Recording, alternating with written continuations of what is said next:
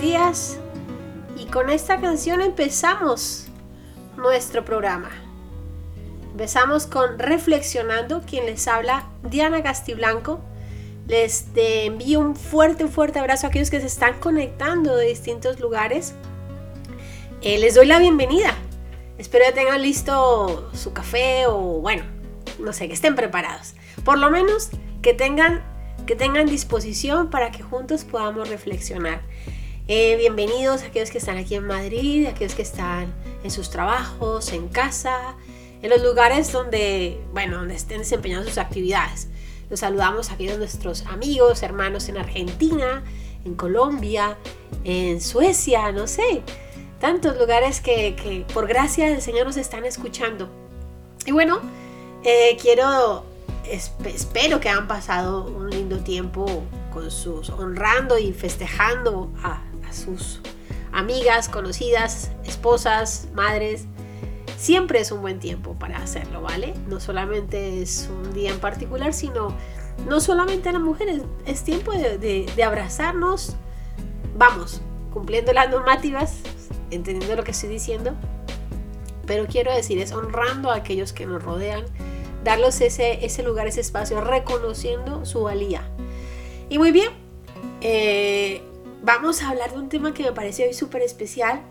A raíz de todo lo que vemos, eh, somos bombardeados por tanta información.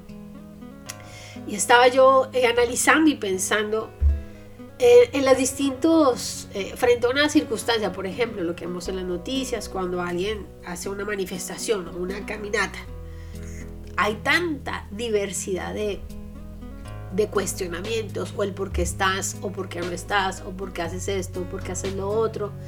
Y es increíble lo que se esconde detrás de cada motivación, detrás de cada persona.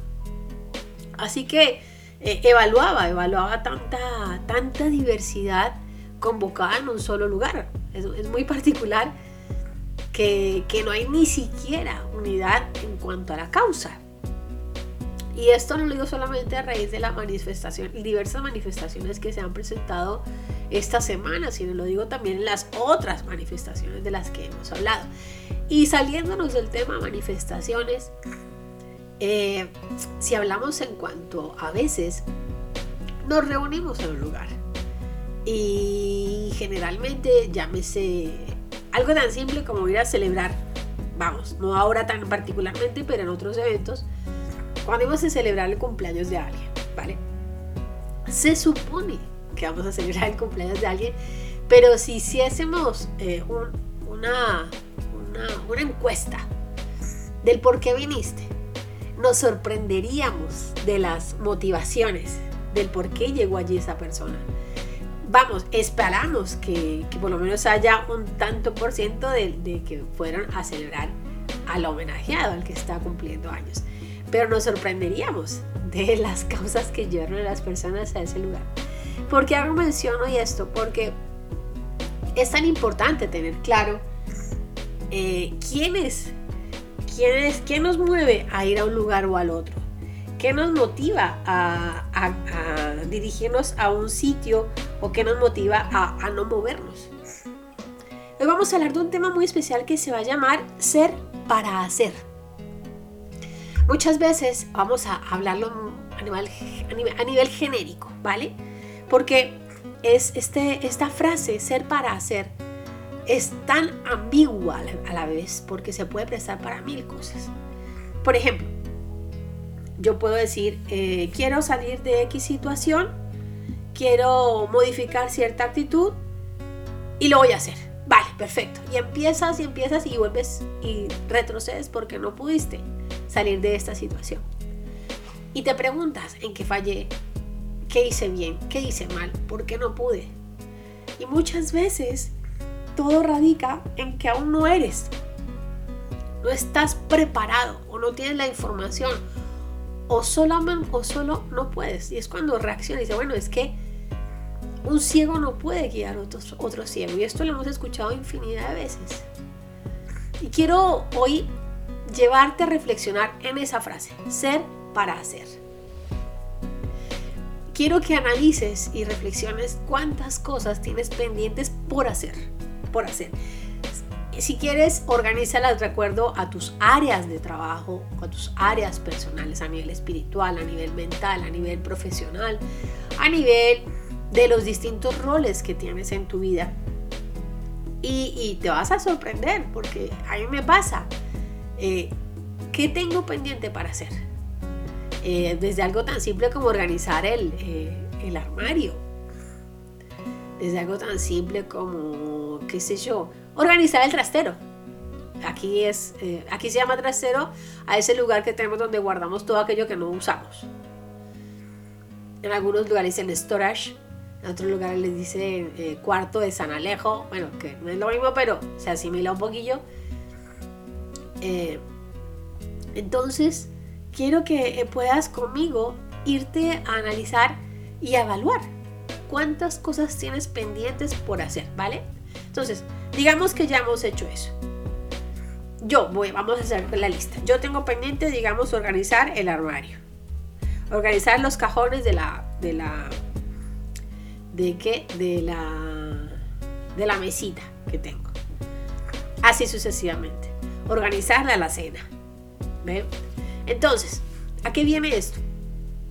A que todo tiene que ver en que tengo que empezar a evaluarme respecto de, mi persona, qué tengo que hacer en mí para, para transformar mi manera de, de, ser que logre motivarme o transformar mi hacer. No sé si es muy trabalenguas. ¿A qué voy? Necesito que cuando yo vaya a organizar algo, no tenga que volverlo a organizar a los, a los, al siguiente día. Porque entonces será un trabajo interminable.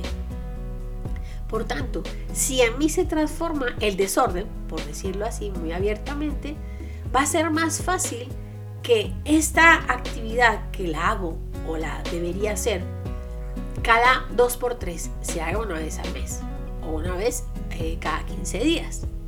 ¿Me entienden a dónde voy? Ser para hacer. Yo puedo querer hacer muchas cosas, pero si no hay una transformación previa, va a ser un trabajo incansable porque nunca voy a lograr terminar la tarea. Para aterrizarlo un poco más.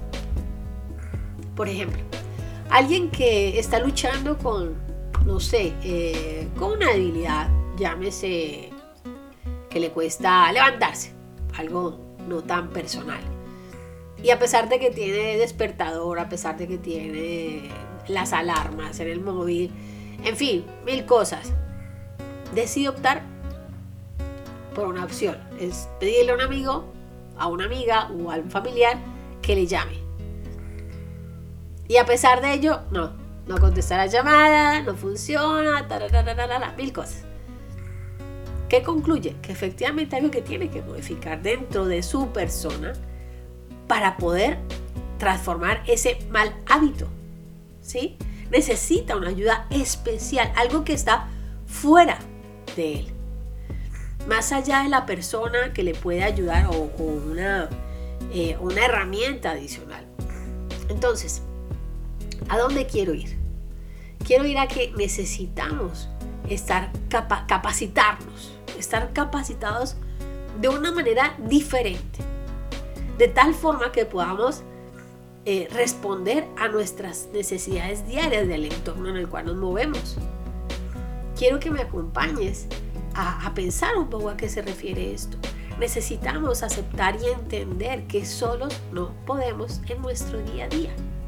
Por más de que te esfuerces de una cosa, por más, eh, yo te digo, por más de que muchas veces cuando las cosas no salen, a pesar de que has hecho todo lo que en tus manos no podían, ¿qué te toca hacer? ¿Qué tienes a tu mano?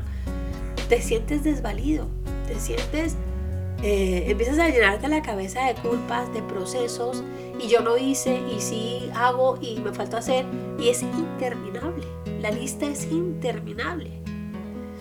Y probablemente nunca encuentras la respuesta, porque tu cabeza no para.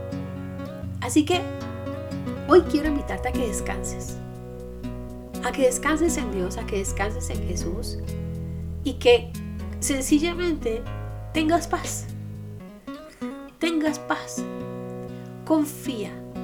¿Qué tengo que hacer? confiado? ¿Qué más tengo que ser seguro de que tu Padre Dios, de que Jesús está pendiente de ti? Si yo logro permitir que Él transforme mi interior, permitir que Él transforme mi ansiedad, permitir que Él transforme mis debilidades, permitir que Él transforme mis temores, permitir que juntos luchemos en el sentido en que yo, cuando digo juntos, quiero decir que yo me comprometo, me dispongo a aceptar su ayuda. No, por ejemplo, que digo, estoy triste, eh, estoy deprimida o deprimido, necesito ayuda. Perfecto, fantástico, diste el primer paso. Vale, golpeo.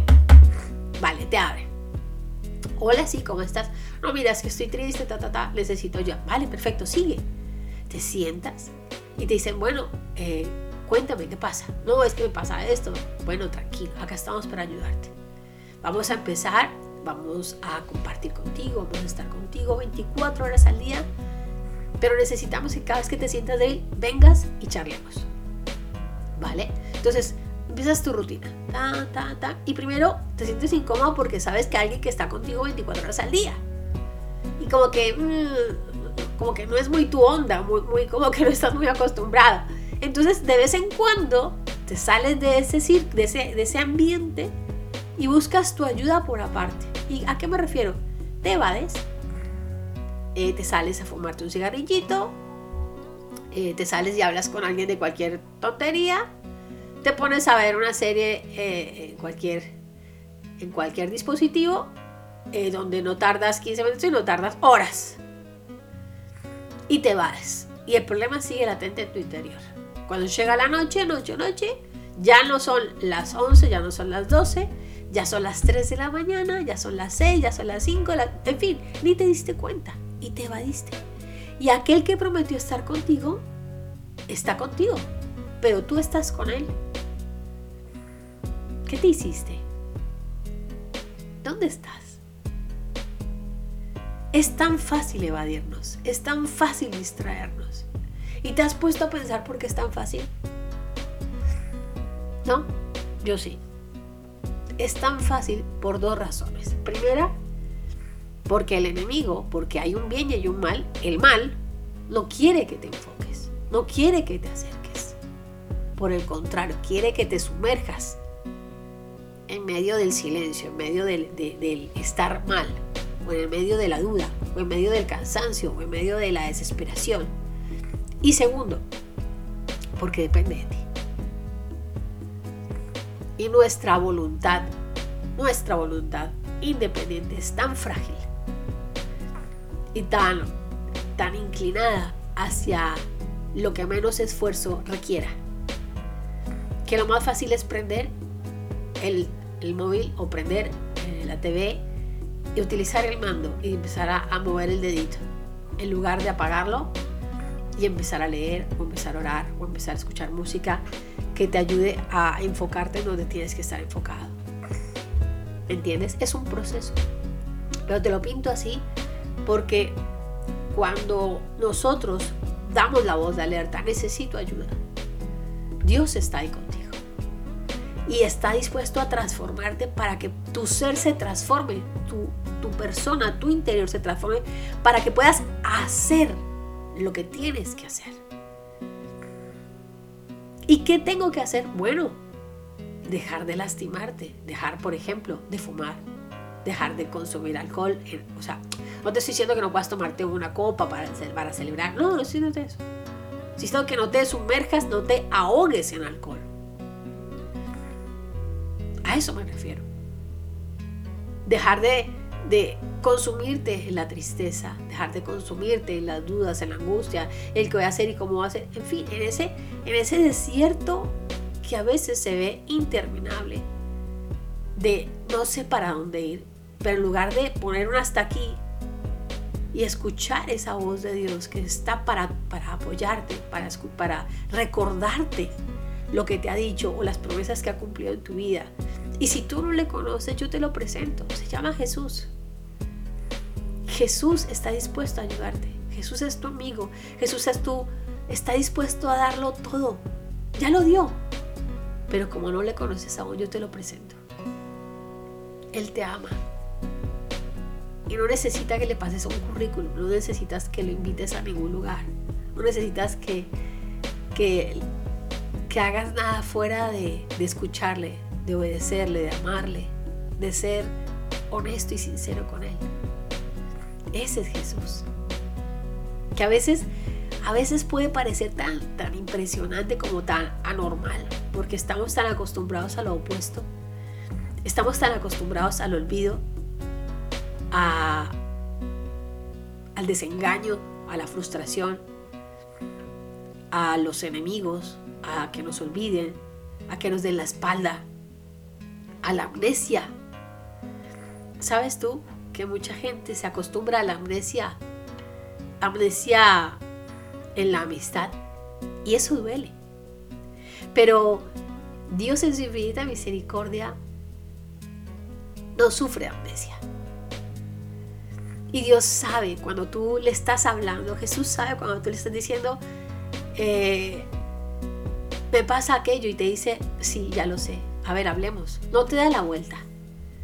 No estás tú diciéndole, fíjate que hoy crucé la calle y te, ay, qué lindo sol está haciendo, ¿no? Y tú, a ver, te estoy diciendo que al cruzar la calle, Él no te cambia el tema. Él te está escuchando. Y Él quiere escucharte. Quiere que le hables. No como un amigo imaginario. No, no, no, no. Él es un amigo de verdad. Él quiere transformar tu interior para que seas, para que seas realmente tu mejor versión y hagas lo mejor, des lo mejor de ti en cada una de tus actividades. ¿Y por qué es esto? ¿Y por qué ese es Dios? ¿Y por qué ese es Jesús? Y porque Jesús mismo dijo que todo lo que hacía lo vio hacer del Padre. Y todo lo que hacía lo hacía para agradar al Padre. Y todo lo que hacía lo hacía por amor. Porque no hay mayor amor que aquel que da un amigo respecto de otro porque se entrega, entrega su vida por él. Porque en Jesús encontramos el verdadero modelo de cómo obrar, de cómo hacer, el, el verdadero modelo de generosidad, la forma como debemos multiplicarnos, multiplicar lo que somos.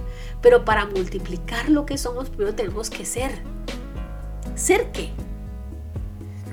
Y bueno, ser esa persona con la cual de gusto compartir, con la cual te sientas inspirado, edificado, motivado. Esa persona que no es perfecta, pero que sabe que cuando comete un error su primera reacción no es cubrir su, er-, cubrir su error y negarlo, sino reconocerlo y pedir perdón. Yo le he comentado muchas veces que el pastor que tuve yo, eh, mi autoridad en México, era un señor como de 1,80, 1,90, grandísimo él. Bueno, para mí era grande, para muchos. y su carácter era muy fuerte y era imponente. Y, y todo, o sea, no era imponente solamente de los jóvenes o de las mujeres, como no, no, nada que ver. Él se imponía frente a muchísimas autoridades, no por, por, su carácter, no, sino porque él había favor y gracia. Y era maravilloso ver cómo autoridades del gobierno mexicano le respetaban y le llamaban y le pedían consejo, y autoridades en el ramo de la construcción de igual manera, o sea, no era solamente gente de la iglesia, sino era maravilloso como el Señor le da favor y gracia. Y él no se ufanaba de ellos, sino que por el contrario se preocupaba para que ellos, a través del testimonio, a través de lo que él era, porque Dios lo había transformado, vieran la transformación, porque muchos le conocían de su trabajo anterior, porque él era ingeniero. Y al ver cómo el Señor ha transformado ese, ese corazón de piedra, esa dureza, en un corazón de bondad, de generosidad, de amor, de sinceridad, de sabiduría. Todos quedaban fascinados y, sabían que a través de ese ser maravilloso que lo ha cambiado, ellos podían ser mejores personas. Por tanto, o sea, él vivía día a día una transformación, pero no era perfecto. Y, muy de vez, y, de vez en cuando, que no eran pocas veces, le saltaba su, carácter Y era maravilloso ver cómo, bueno, no, no el momento porque era desagradable, pero era maravilloso ver cómo el Señor inmediatamente obraba en él. Y había en su rostro ese arrepentimiento. Él se, me equivoqué. Esto no es lo que Dios quiere de mí. Este no es el Jesús al que yo represento. De esto no se trata. Y era impresionante cómo, de, cómo el Señor lo iba transformando. Y cada vez pedía, cada vez que sucedía algo, eh, el Señor oraba, lo, quebrantaba y Él se acercaba a ti a pedirte perdón. No, no, o sea, me explico, no es que te sintieras, uy, se humilló, no. Lo hacía con la mayor tranquilidad, disposición y con la única intención de que lejos de que se viese Él como el humillado, el, el santo, el santo pastor, no, era el interés de mostrar a Jesús. El Jesús que, logra transformar tu enojo, tu ira en bondad, en arrepentimiento, en humildad. Y era algo fascinante, era fascinante ver cómo alguien que tú veías que tenía un carácter impresionante, fuerte, imponente, cuando cruzaba una línea muy delgadita, el Señor le ponía orden y transformaba su carácter. Y hacía que, que esa misma persona se acercara a ti con humildad, con respeto y te pidiera disculpas, te pidiera perdón. Y era, era imposible no darte cuenta que era Dios el que estaba orando, porque era Dios el que estaba orando. Y sufría cuando, eh, cuando veía y sabía que nos iba a mandar alguna actividad o alguna alguna obra lejos de, su, de su protección. Cuando nos mandaba o nos pedía que fuéramos a, predicar a algún lugar. Él sufría y se agobiaba porque era, era nuestro campo de batalla. Y estaba en constante, nos estaba llamando constantemente como van, como van en carretera. Ya llegaban a la iglesia o ya llegaban al lugar. A nosotros un día, estando en Estados Unidos, mandaron de un extremo al otro estábamos en una ciudad, nos mandaron a Seattle, a otro lugar. Era hacer una actividad totalmente diferente, pero era una prueba de fuego. Y sentíamos y sabíamos su agobio porque era constantemente llamándonos, no por desconfianza, sino porque él sabía que la prueba no solamente era para nosotros, sino también para él. Él decía que ponía en prueba lo que había hecho en nosotros, lo que la enseñanza que nos había dado. Y la prueba fue de fuego. Pero él confiaba en la semilla que había puesto en nuestro interior, porque sabía que era la semilla que se había puesto en la de él. Y es la palabra de Dios. Y allí es donde quiero, quiero que me acompañes. Necesitamos alimentarnos de una palabra viva, una palabra sana.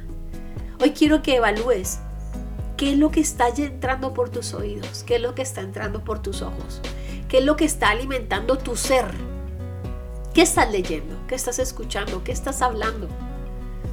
¿Qué estás permitiendo que habite en tu mente? Porque eso es lo que está haciendo tu ser. Todo aquello que tú escuchas, que tú ves, que tú hablas, que llega a tu corazón, que llega a tu mente, habita, transforma, alimenta tu ser. Por tanto, todo aquello que está entrando, sí o sí va a salir. Y es lo que va a alimentar tu hacer.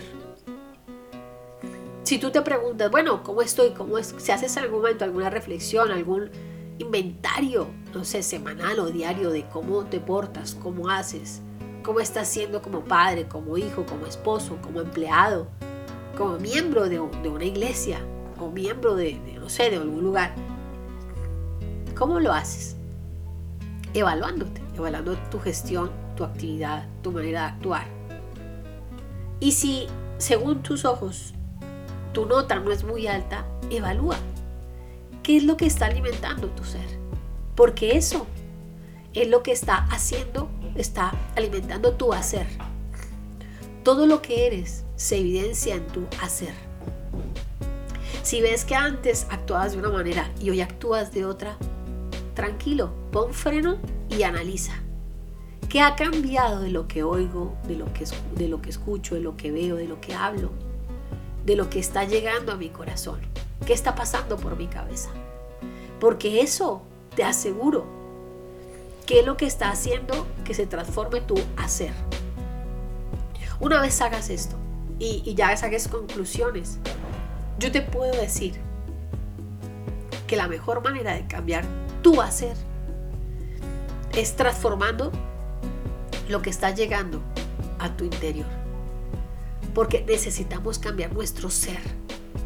Y no por nuestras fuerzas, no porque hagas meditación 20 minutos, 30 minutos, 40 minutos, porque hagas la posición del no sé qué y esto y lo otro. No, no funciona así. No funciona así. Trasciende a lo que hagas. Hay una, hay una información diferente que trasciende nuestra capacidad y que tiene el poder de llegar hasta lo más profundo de nuestro ser y modificar lo que se ha transformado. Volverlo a nuestro estado original, a, esa, a ese plan de Dios. Y vamos a ir, quiero que leas conmigo, me acompañes a Colosenses. Si tienes tu Biblia, fantástico, si no yo te lo voy a leer. ¿Y por qué te voy a leer esto? Porque quiero que te des cuenta que esto que te estoy hablando ha pasado siempre y seguirá pasando. Pero nuestro propósito es evaluar lo que está llegando a nuestra mente, a nuestros oídos, lo que está saliendo por nuestra boca, lo que está alimentando nuestro corazón, lo que estás leyendo. Porque esto, nuestros sentidos son como los radares, lo que recibimos, cómo, cómo recibimos la información. Eso es. Y así mismo, así mismo sale. Ayer, hace unos días, le decía a mi hermano, le dije, le decía a mi hermano que necesitábamos, yo estoy muy lejos para, para acercarme a, los, a mis sobrinos que están muy pequeñitos. Y yo le decía, le decía a él que realmente nuestra tarea es eh, facilitarles a los niños toda clase de sanas herramientas, que, sepan dónde, ellos sepan dónde están, que ellos sepan eh, descubrirlas, identificarlas, que las disfruten. Porque el mundo en el cual estamos los bombardean con muchísima información. Y lamentablemente no toda la información es buena. No todos los dibujitos animados son buenos. No todas las caricaturas son buenas. No todas tienen un mensaje sano, limpio. Y lo saben ustedes, así como lo sé yo.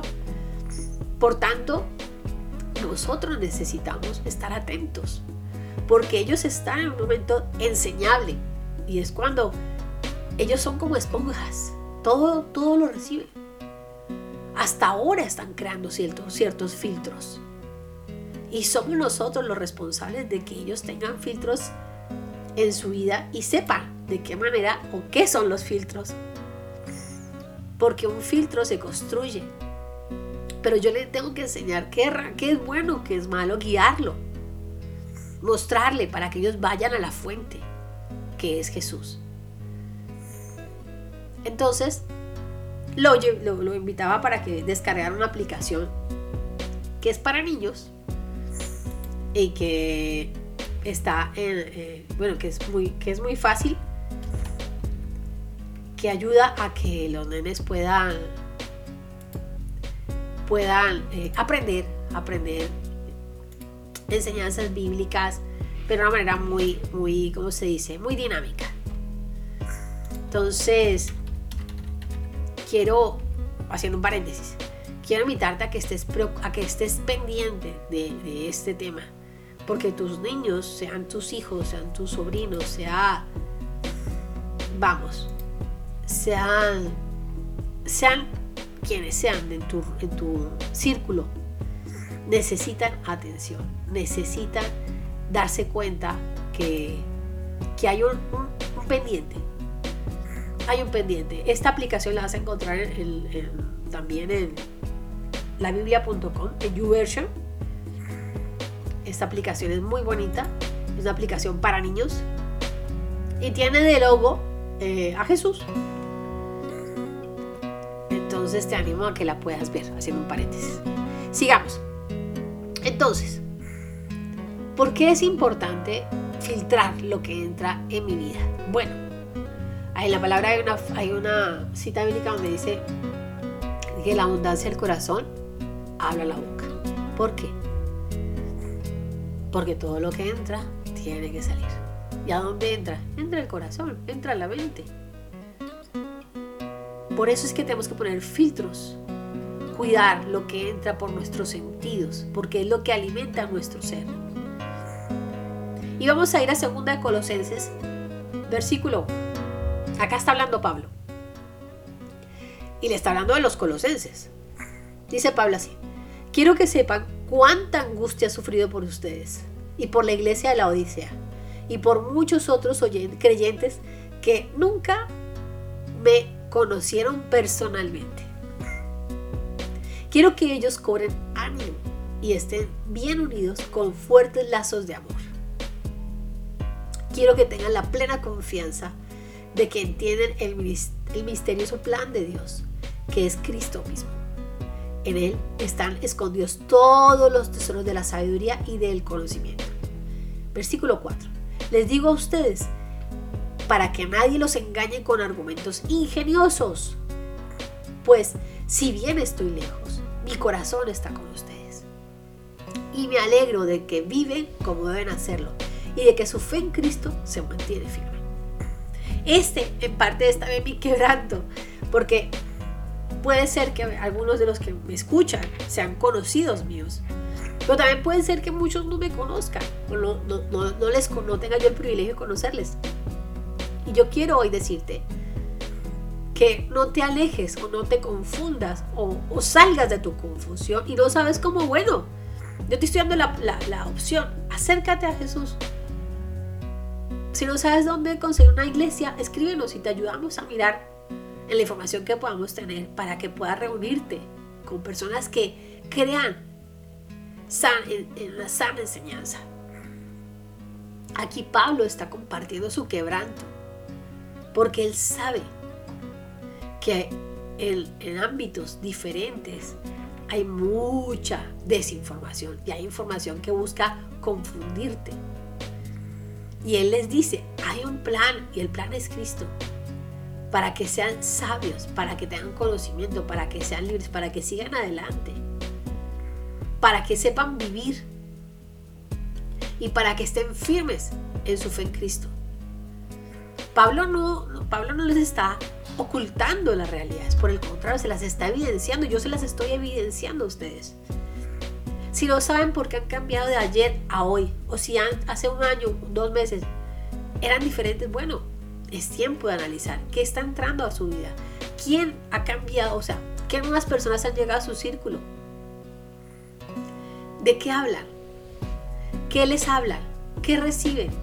¿Son palabras de edificación? son palabras de, alimento, son palabras de, apoyo, de ánimo, de, buena información, o por el contrario, son malos consejos, malos comentarios, banalidades o, opiniones eh, acerca de tu persona que en lugar de, de animarte a ser mejor, te, pinchan, te, baja, te bajonean. ¿Qué tipo de conversación tienes? ¿O no tienes conversación, solamente son monólogos? No tienes nadie que te escuche, solamente quien se acerca a ti se descarga. Eso son algo, son cosas que tú tienes que analizar. Necesitas analizarlo porque solo así podrás discernir, entender qué ha cambiado. ¿Por qué el cambio? Y si siempre ha sido igual, bueno, es tiempo de cambiar. Es tiempo de filtrar y de reflexionar. Y si quien constantemente te, digamos que te ama, las noticias o te rechaza o te critica, es alguien a quien quieres o alguien a quien, en quien confías, bueno, necesitas poner un filtro. Necesitas poner un filtro a lo que escuchas, a lo que recibes, de quien lo recibes. Y si es posible, si es un amigo eh, y necesitas poner espacio, pon espacio, pon distancia. Porque necesitas tener una estabilidad Y yo te puedo decir que en la palabra de Dios vas a escuchar las palabras de amor, bondad, cariño, de, preocupación por ti. Así como te estoy leyendo de Pablo, ponte en el lugar de Pablo. O no en lugar de Pablo, ponte en el lugar de los colosenses. Digamos que yo te estoy hablando y te estoy diciendo, quiero que sepas cuánta angustia he sufrido por ti. Llama, si te llamas Ángela, Patricia, Miguel, Pedro, Antonio, Sara, qué sé yo. Y por muchos otros que nunca me han conocido personalmente. Quiero que ellos cobren ánimo. Quiero que tú cobres ánimo. Que estén bien unidos con fuertes lazos de amor. Quiero que tengas la plena confianza de que entiendes el misterioso plan de Dios que es Jesucristo mismo. En Él y solo en Él están escondidos todos los tesoros de la sabiduría y del conocimiento.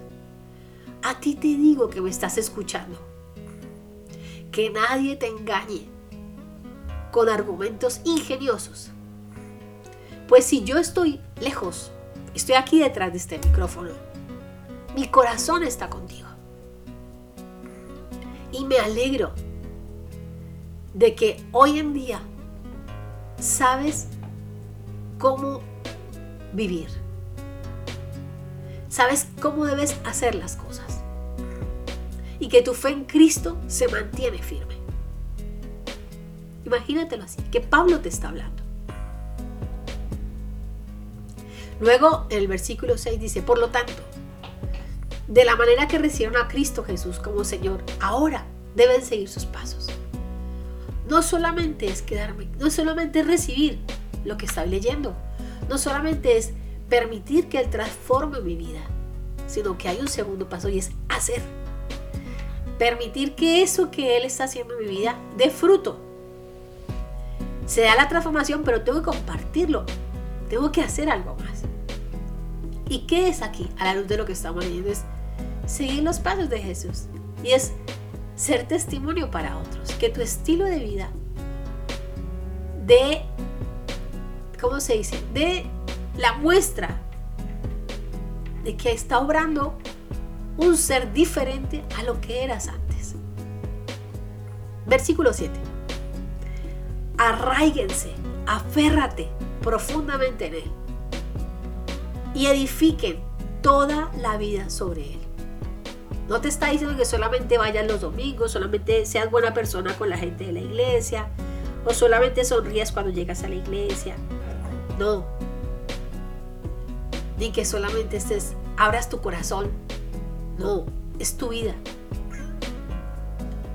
Dice, edifica toda tu vida sobre Él. ¿Por qué sobre Él? Porque si edificas tu vida en lo firme, en lo estable, en lo verdadero, a pesar de las circunstancias, cuando venga ese tsunami de, problemas, de carencias, vas a estar firme. No te vas a quebrar. No vas a pensar en suicidarte, ni en que eres un despojo, ni que eres un error, ni que te caes. No. Vas a estar angustiado probablemente, porque las circunstancias pueden no ser fáciles. Vas a tener dudas, claro que sí, pero no vas a desfallecer. Porque tu casa está construida sobre una roca firme que te va a sostener. Esa es la gran diferencia. Y vas a dejar de ser un barquito que va según vayan las olas o el movimiento de las aguas en el estanque.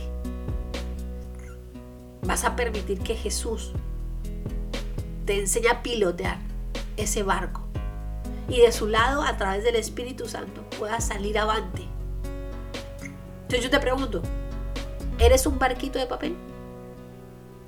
¿O eres el capitán adiestrado o el aprendiz de Jesús en tu día a día? ¿Quién es tu roca? ¿Dónde has puesto tu casa? ¿Dónde estás construyendo tu vida? ¿Quién es tu brújula? ¿Quién te guía? ¿Quién te ayuda a, a ponerte en el lugar ¿Qué sabes es tu punto de partida? ¿Quién es tu polo a tierra?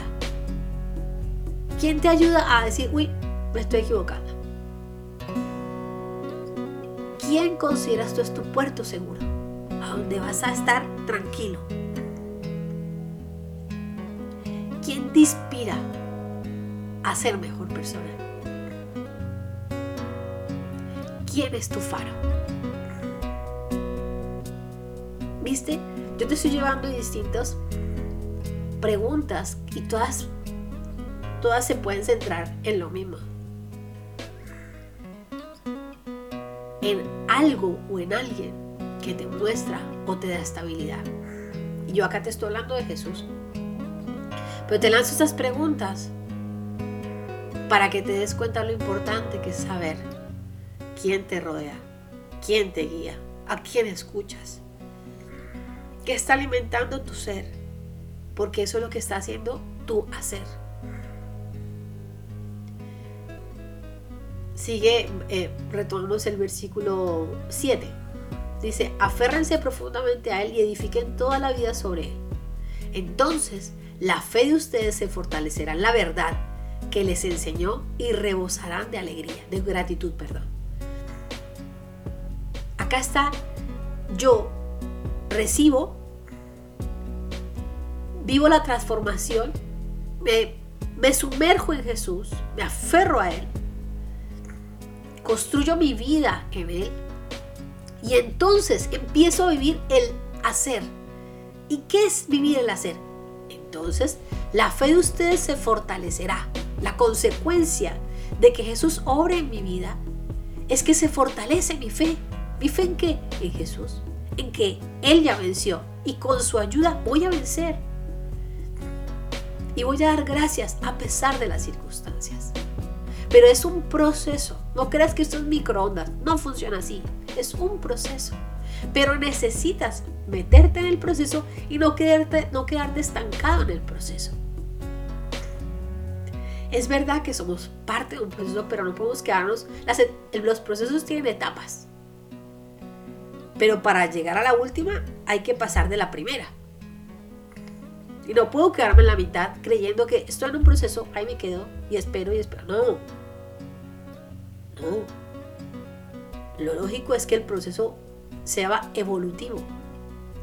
Por eso se llama proceso. O sea, es paso a paso. Pero no en el mismo sitio, sino para avanzar. Por eso acá lo muestra de una manera paulatina. Va avanzando. Entonces la fe de usted se fortalecerá en la fe que se les enseñó. No en cualquier fe. La fe en Cristo, la fe en el que todo lo puede, la fe en el que, la fe en el que venció, la fe en que Él no me abandona. La fe en aquel que me dijo, sé fuerte y valiente. No te desanimes, no tengas miedo porque yo estoy contigo en todo lugar. En todo lugar donde tú vayas. Esa fe que me dice que en su nombre hay poder.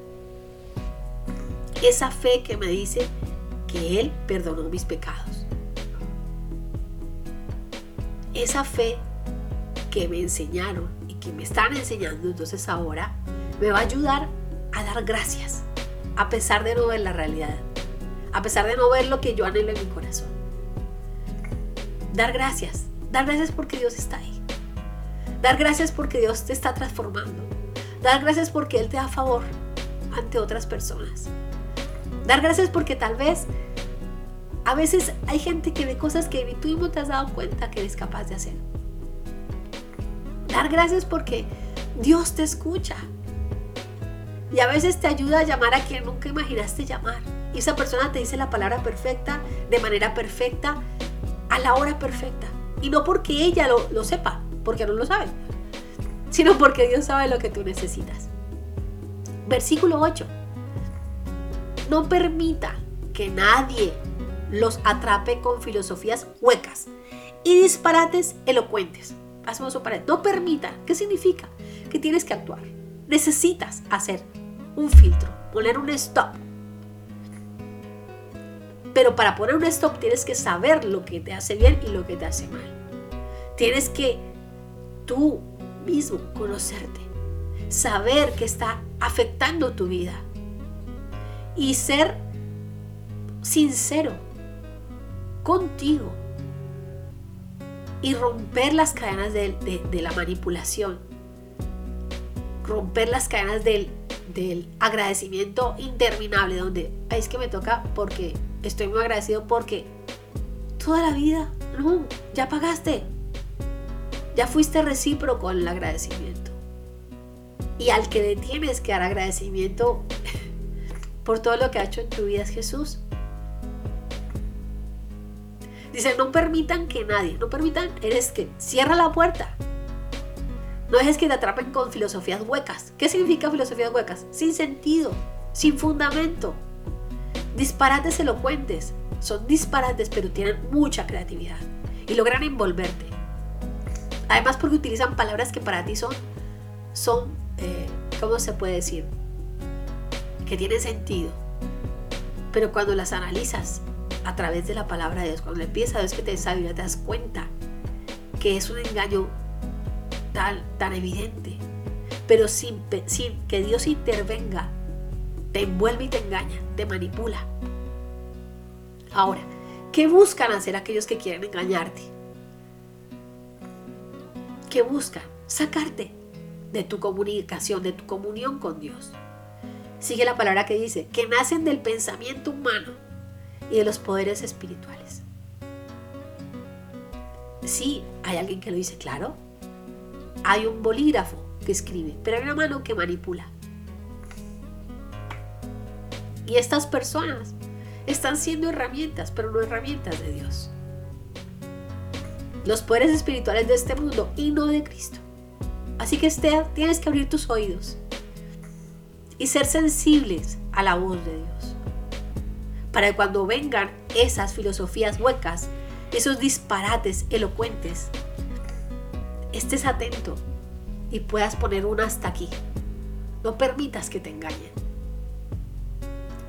No tires por la borda. No desprecies el amor tan inmenso que Jesús ha demostrado para tu vida. No vendas. No vendas el privilegio de ser elegido por un plato de lentejas. Para aquellos que no han leído la Biblia, me refiero a un pasaje muy conocido, donde se vendió un, un reconocimiento muy grande, un derecho muy grande, que era la primogenitura, el hijo mayor, que era el titular de bendiciones. Un día llega hambriento. Llega hambriento y su hermano Jacob le dice, tengo, está preparando precisamente un delicioso preparado con lentejas. Y él llegaba cansado, no ha comido. Y le dice, tengo hambre. dice, claro, yo te doy de comer, pero dame tu primogenitura. Dame tus derechos. Yo te doy plato de lentejas, dame tus derechos. Y él le quita, le quita el valor a ese regalo a cambio de comer. Y le entrega Entonces yo hoy te digo, no regales el hermoso tesoro que hay en tu corazón puesto de la mano de Dios. Por tal vez unos malos amigos, por tal vez un engañoso amor que te cautiva y te seduce y que solo está buscando distraerte y alejarte del verdadero. No lo hagas, porque te vas a arrepentir y te va a doler. Jesús va a estar ahí contigo, pero te va a doler. Sigamos, versículo 9. Pues en Cristo habita toda plenitud de Dios en un cuerpo humano. Versículo 10. De modo que ustedes también están completos mediante la unión con Cristo, que es la cabeza de todo gobernante y toda autoridad. Por eso, en Él descansamos, de Él dependemos. Dice versículo 11, cuando ustedes llegaron a Cristo fueron circuncidados, pero no mediante un procedimiento corporal, no fue algo físico como tal. Cristo llevó una circuncisión espiritual, es decir, les quitó toda naturaleza pecaminosa, cortó todo pecado. Pues ustedes fueron sepultados con Cristo cuando se bautizaron y con Él también fueron resucitados para vivir una vida nueva debido a que confiaron en el gran poder de Dios quien levantó a Cristo de los muertos. Ustedes estaban muertos a causa de sus pecados, porque aún no les habían quitado la naturaleza pecaminosa. Entonces Dios les dio vida con Cristo al perdonar todos nuestros pecados. Él, y solo Él, Jesús, anuló el acta con los cargos que había contra nosotros y eliminó clavándola en la cruz. De esta manera, a través de su entrega, despojó, desarmó a los gobernantes y a las autoridades espirituales. Los avergonzó públicamente con su victoria sobre ellos en la cruz. ¿Qué quiere decir todo esto? Quiere decir que cuando tú recibes a Jesús en tu corazón, Jesús toma tu lugar en el juicio. Y aquello por lo que tú tendrías que pagar, Jesús toma tu lugar. Y Él, que es el único capaz de tomarlo porque Él es perfecto, es el que se entrega por ti. Pero como es perfecto y como es el Hijo de Dios, vuelve a la vida. Y el volver a la vida significa que toma el control sobre la muerte.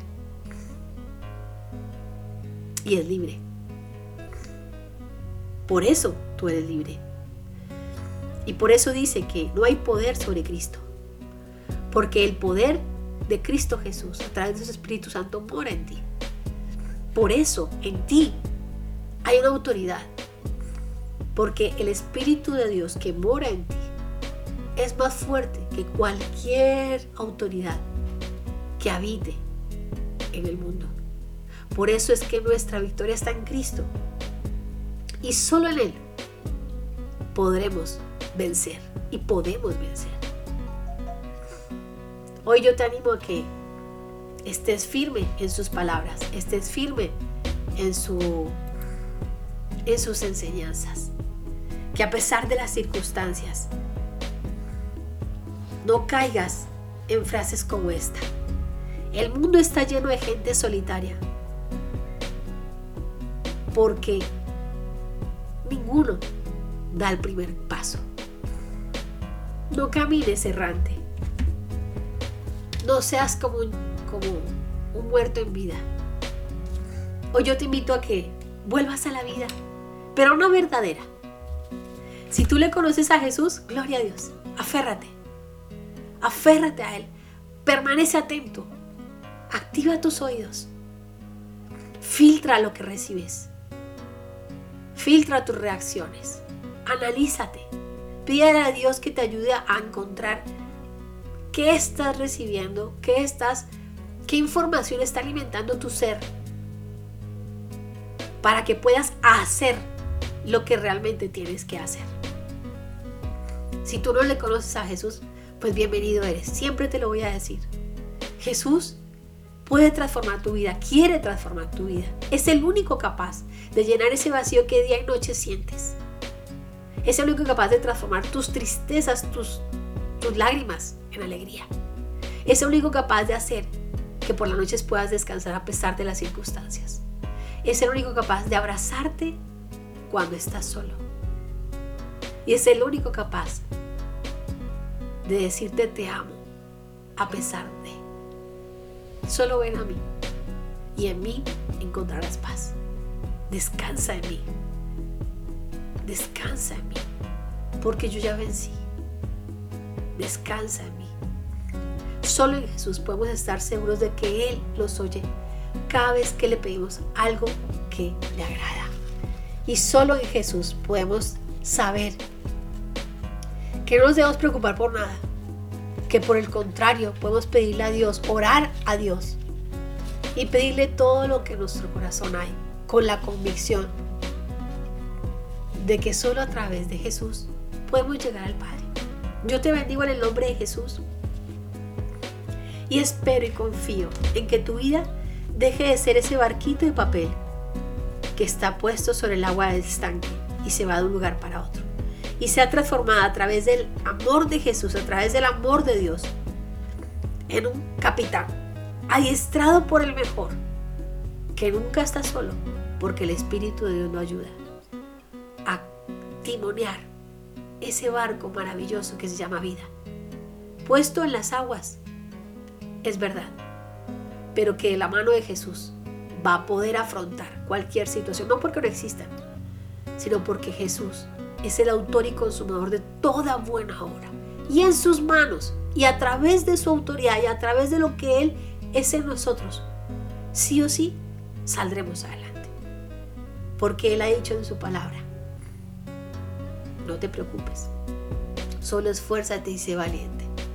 No tengas miedo, porque yo soy tu Dios y te ayudaré a donde quiera que vayas. Yo te bendigo en el nombre de Jesús y hasta aquí. Te acompañó Diana Castiblanco desde tu emisora 1 más 1 Radio, la voz que te acompaña. Sigue conectado con nosotros. Recuerda que nuestra única intención es que puedas, puedas disfrutar cada día de su presencia y puedas vivir en Jesús el verdadero amor, la verdadera salvación, porque Jesús es el camino, la verdad y la vida. Sé libre y si no sabes cómo, a través de Jesús lo puedes lograr. Recuerda, cada día es bueno para volver a empezar. Hasta pronto.